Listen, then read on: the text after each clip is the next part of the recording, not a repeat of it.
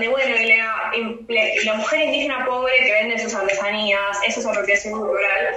Y yo lo que planteo siempre es precisamente, bueno, pero a ver, ¿qué es lo que te vende la mujer indígena, no? Porque la mujer indígena artesana no te va a vender un traje de chola. Y en Perú eso lo vemos, vas al Cusco, nadie te va a vender un traje de chola, pero muchos te van a vender un poncho que va a ser un poncho más occidentalizado, de colores tipo más... Porque, a ver, la sociedad occidental no usa esos colores fluorescentes, brillantes que usan muchas comunidades, ¿no?